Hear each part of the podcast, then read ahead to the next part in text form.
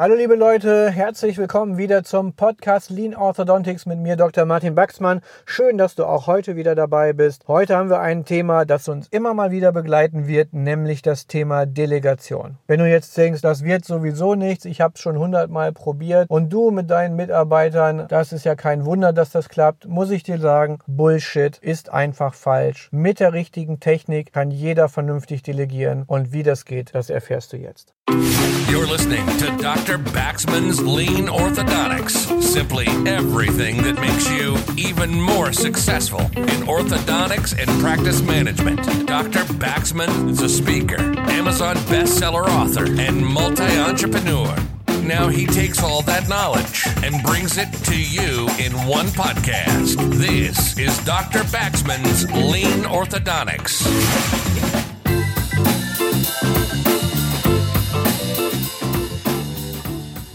Wenn du delegieren lernen können willst und wenn du möchtest, dass deine Praxis wie auf Autopilot läuft, kann ich dir zwar sagen, ja, das ist möglich, aber zweitens, es benötigt Disziplin und Durchhaltevermögen. Was man beherrschen will, das muss man mehr als einmal machen. Ihr kennt die 10.000 Stunden Regel, kommt aus der Musik. Wenn du ein äh, Violinist werden willst, ein Profispieler, dann musst du 10.000 Stunden mindestens geübt haben, damit du dann wirklich auch alle Techniken meistern kannst. Ob du wirklich 10.000 Stunden brauchst, äh, um Delegieren meistern zu lernen, ob du überhaupt noch die 10.000 Stunden Zeit hast oder vielleicht schon vorher in Rente gehst oder dir einen anderen Beruf suchst, weil du die Nase voll hast. Das kann ich natürlich jetzt nicht beantworten, aber ich kann dir sagen, mit ein bisschen Übung wird dir das gut gelingen. Und da gibt es ein paar bestimmte Abläufe, die schlicht und einfach nacheinander durchlaufen werden müssen, damit das funktioniert. Und das sind acht Punkte, die ich einmal mit dir zusammen durchgehen will, damit dir klar wird, wie kannst auch du delegieren, damit dein Team deine Aufgaben, die du ihnen gibst, durchführen kann, damit dein Team auch zufrieden damit ist, wie Aufgaben verteilt werden und keine Sorge haben muss, dass sie sowieso immer alles falsch machen und der Chef eh immer alles besser kann. Denk mal darüber nach, welche Folgen das haben kann, wenn du der Einzige bist, der irgendwas kann und alle anderen laufen nur um dich herum, machen die Handlangerarbeiten. Die Motivation und die Freude an der Arbeit und die Begeisterung wird sicherlich nicht gerade riesig sein. Teil deinen Erfolg, teil deine Leistungsfähigkeit. Dein Team ist auch auf jeden Fall ein gutes Team, sonst wäre es nicht bei dir und kann sicherlich auch einiges leisten. Und denk immer dran, was Bill Gates sagt. Es ist viel sinnvoller, als immer der Klügste zu sein, dafür zu sorgen, dass die Klügsten für einen arbeiten. Oder auch die Besten. Das macht absolut Sinn und da kommt auch das Thema Delegation ins Spiel. Also, acht Punkte. Beginnen wir mit Punkt Nummer eins. Mach dir zuerst einmal selbst die zu delegierende Aufgabe klar. Und zwar mit allen Details.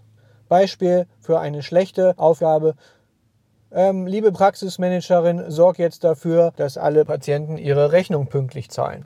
Das ist so schwammig formuliert, da kann niemand was mit anfangen. Da gibt es riesig viele Möglichkeiten und Details, die das Ganze dann entsprechend schwierig gestalten dann auch.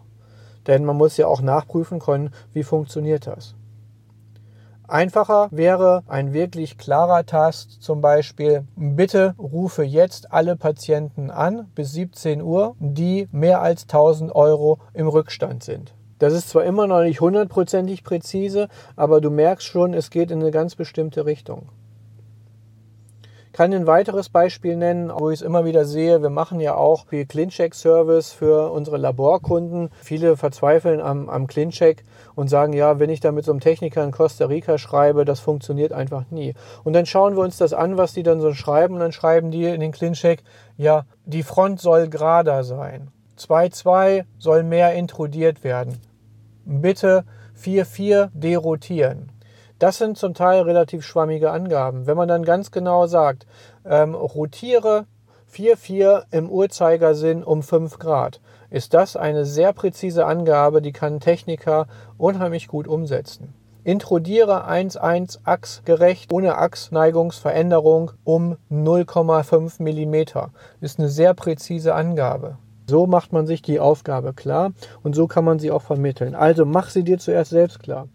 Zweitens, delegiere an die richtige Person.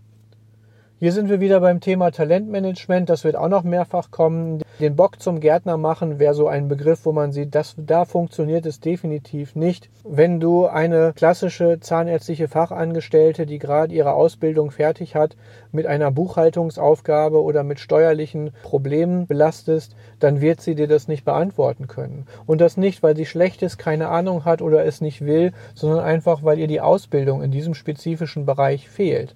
Und da ist es deine Aufgabe als Chef, zwei Dinge zu tun. Entweder du beauftragst jemanden anderen mit dieser Aufgabe oder du schulst deine Mitarbeiterin erstmal, sodass sie diese Aufgabe dann auch wirklich erledigen kann.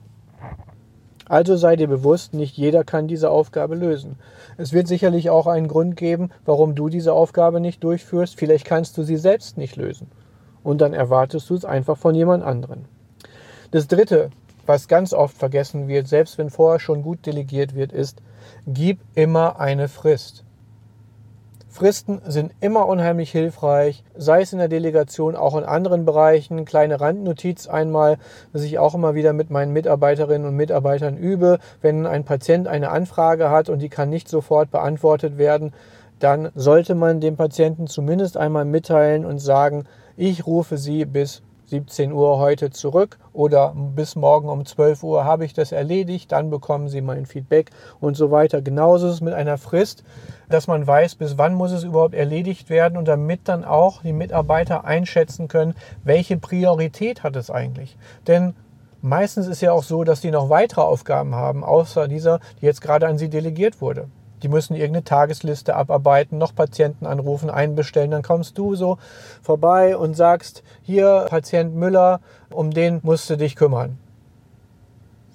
Gut, dann überlegt die Mitarbeiterin kurz, denkt, ja gut, Patient Müller ist jetzt auf Nummer drei meiner Agenda. Ich mache erst die Tagesliste, dann das andere, dann kommt Patient Müller. Du kommst dann eine halbe Stunde später vorbei und sagst, ja, was du jetzt mit Patient Müller? Immer noch nicht erledigt? Sondern, nee, ist noch nicht erledigt. Und dann, warum nicht? Ich habe das doch gerade gesagt. Soll es doch jetzt fertig werden hier? Weiß natürlich niemand, was wichtig ist. Es kann auch umgekehrt sein, dass Patient Müller total unwichtig ist. Und jetzt hat die Mitarbeiterin aus der letzten Delegationsaufgabe gelernt, wenn Chef vorbeikommt und sagt irgendwas, dann lasse ich alles stehen und liegen und mache sofort das, ganz egal, ob jemand an der Anmeldung steht, ob das Telefon klingelt. Ich laufe sofort los und hole ihm den Kaffee, um den er mich gebeten hat. Macht dann natürlich auch keinen Sinn. Also gib eine Frist, sag bis wann du es brauchst, am besten mit Priorität dazu, damit jedem klar ist und jeder, wie das einzuordnen ist in den weiteren Arbeitsablauf. Im nächsten Schritt, wenn das alles geklärt ist, diese drei Punkte, wird der Auftrag erteilt und es geht los. Danach heißt es Check. Wie sieht's aus? Wie ist der Zwischenstand? Wie läuft es? guck nochmal, wie es aussieht. Also nicht sofort sagen, so die nächsten drei Wochen kümmerst du dich um das und nach drei Wochen fragst du, wie es gelaufen. Das ist keine gute Idee, sondern du gibst die Aufgabe und dann nach ein, zwei Tagen oder was auch immer für ein Task, nach einer bestimmten kurzen Zeitspanne prüfst du nach, wurde es verstanden, wurde es soweit richtig umgesetzt?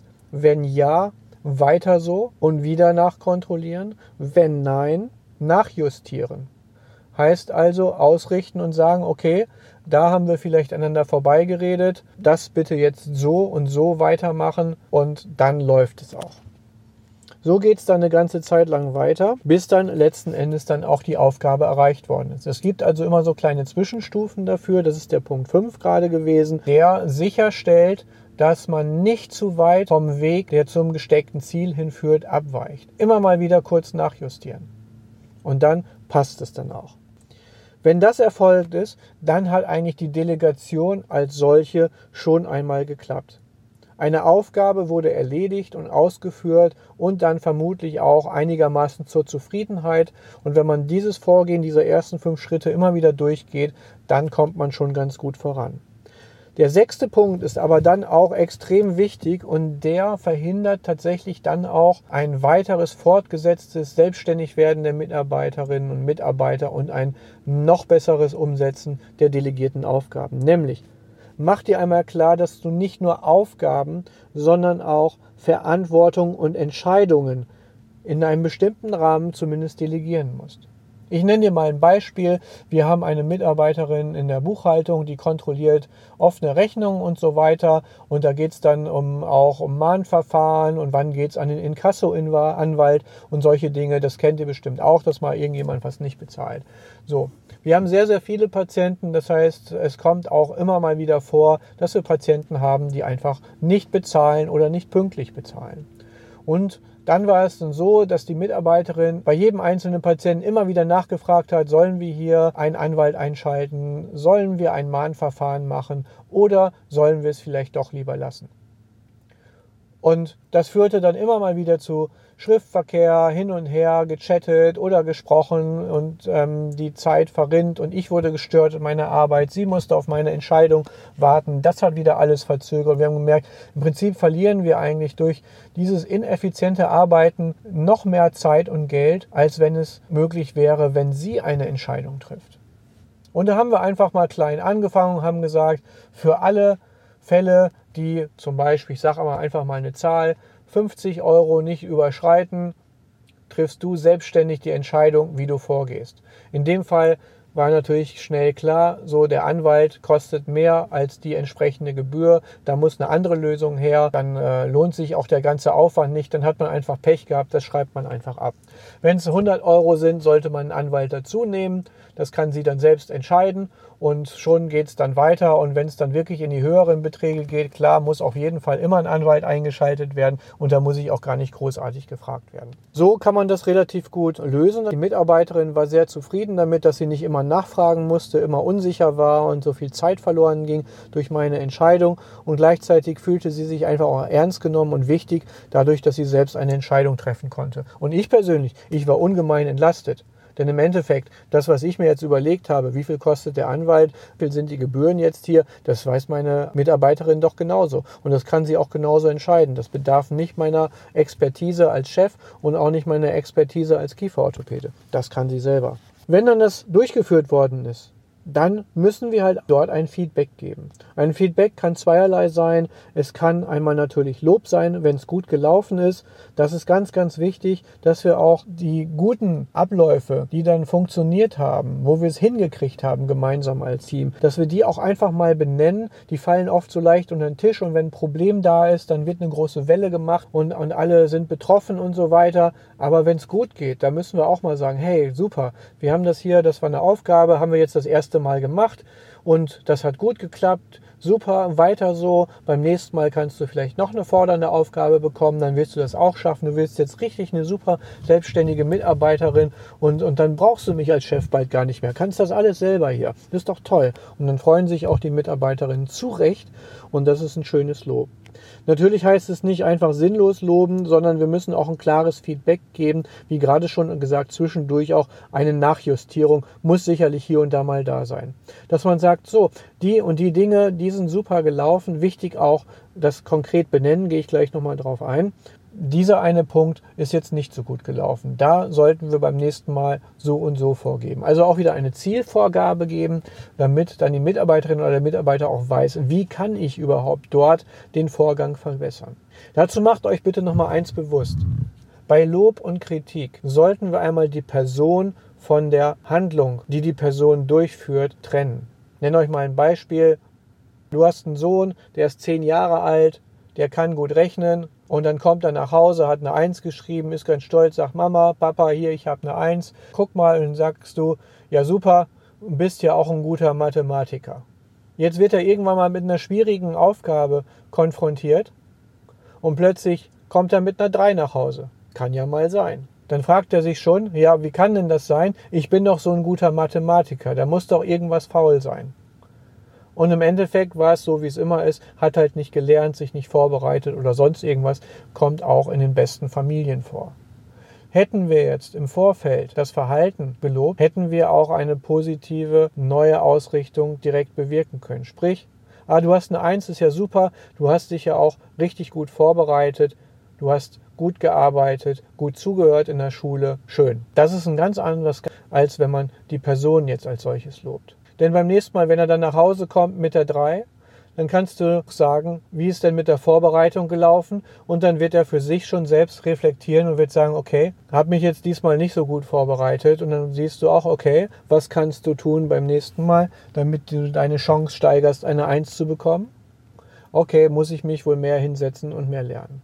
Damit hast du direkt ganz konkret das, worauf es ankommt, verankert und klar gemacht. Es ist nicht die Person als solches, sondern es ist die Handlung, auf die es ankommt.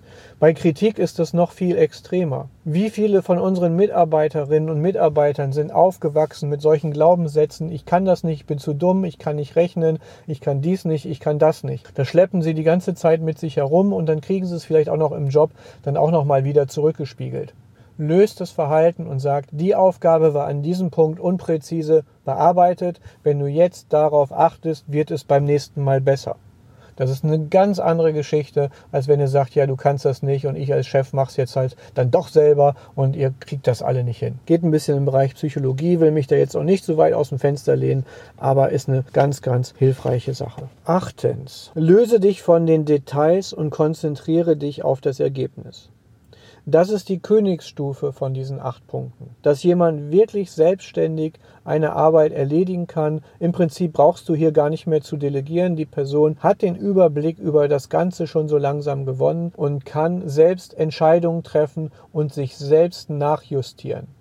Trotzdem solltest du immer wieder Feedback geben, auch Lob und Kritik, aber im Prinzip ist die Person, die das kann, da gar nicht mehr drauf angewiesen sondern sie ist mit sich selbst und mit ihrer Leistung zufrieden oder aber auch unzufrieden, wenn es nicht so gut läuft und wird dir immer das fertige Ergebnis vorliefern, auf welchem Weg sie da auch immer oder er auch immer dorthin gekommen ist. Und das ist die absolute Top-Stufe.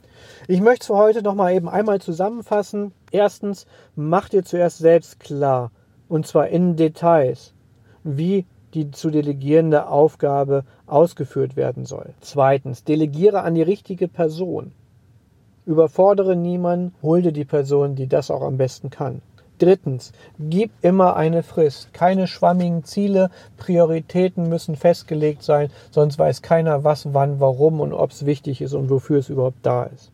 Viertens, erteile den Auftrag und fang an. Weg mit dem Perfektionismus, den Prokrastinierern, ran an die Arbeit. Los geht's. Fünftens, nachjustieren, Impulse geben, dafür sorgen, dass der Weg und die Richtung eingehalten wird, damit man das Ziel im Blick behält. Sechstens, nicht nur Aufgaben, sondern Verantwortlichkeiten und Entscheidungen delegieren. Führe deine Mitarbeiterinnen und Mitarbeiter nach und nach zum selbstständigen Arbeiten in deinem Sinne. Das macht dich zufriedener und sie auf jeden Fall auch. Siebtens, gib Feedback und Lob am Ende des Projektes. Und zwar nicht personenbezogen, sondern verhaltensbezogen. Achtens, Löse dich von den Details, konzentriere dich auf das Ergebnis. Lass sie selbstständig irgendwann arbeiten, lass sie los. Sie wollen das Beste machen. Es gibt keine Mitarbeiterinnen und Mitarbeiter, die absichtlich irgendwas falsch machen, sondern das passiert genau wie dir auch lass sie los, lass sie arbeiten, richte sie aus und dann werden sie dir super Ergebnisse liefern und werden immer selbstbewusster und immer besser. Deine Praxis wird auf Autopilot gestellt. Das ist das Ziel. Mach dich selbst entbehrlich, damit du Zeit hast, dich auf das Wesentliche zu konzentrieren, dein eigenes Talent, deine eigene Expertise, das, was du am besten kannst und wo du am meisten Lust zu hast. Und damit du auch mal abschalten kannst nach der Arbeit und frei haben kannst, um dich, um dich und deine Familie kümmern kannst. In diesem Sinne, das war's einmal zum Thema Delegation. Wir werden noch ein andermal auch darüber sprechen. Es gibt nämlich noch verschiedene Level der Delegation. Das ist auch ganz wichtig nochmal zu verstehen, dass man da auf verschiedene Leistungsstufen dann nochmal gehen kann. Für dich heißt es jetzt aber erstmal genug für heute mit dem Podcast. Du hast nur noch zwei Dinge zu tun. Abonniere ihn, wenn du ihn noch nicht abonniert hast. Schreib mir eine schöne Bewertung, gib mir fünf Sterne, sag's all deinen Freunden, dass das ein Podcast ist, der sich lohnt gib mir Feedback. Auch ich richte mich immer wieder aus. Und wenn ich sehe, da kann was optimiert werden, dann tue ich es auch. Und jetzt mach's gut. Been listening to Dr. Baxman's Lean Orthodontics. Simply everything that makes you even more successful in orthodontics and practice management. Lean Orthodontics has made many people successful, and if you apply it consistently, it will help you too. We hope you've gotten some useful and practical information from this podcast. Make sure to like, rate, and review, and tell a friend or two. In the meantime, you can reach out on the website at www.leanorthodontics.com. We'll see you next time on Dr. Baxman's Lean Orthodontics.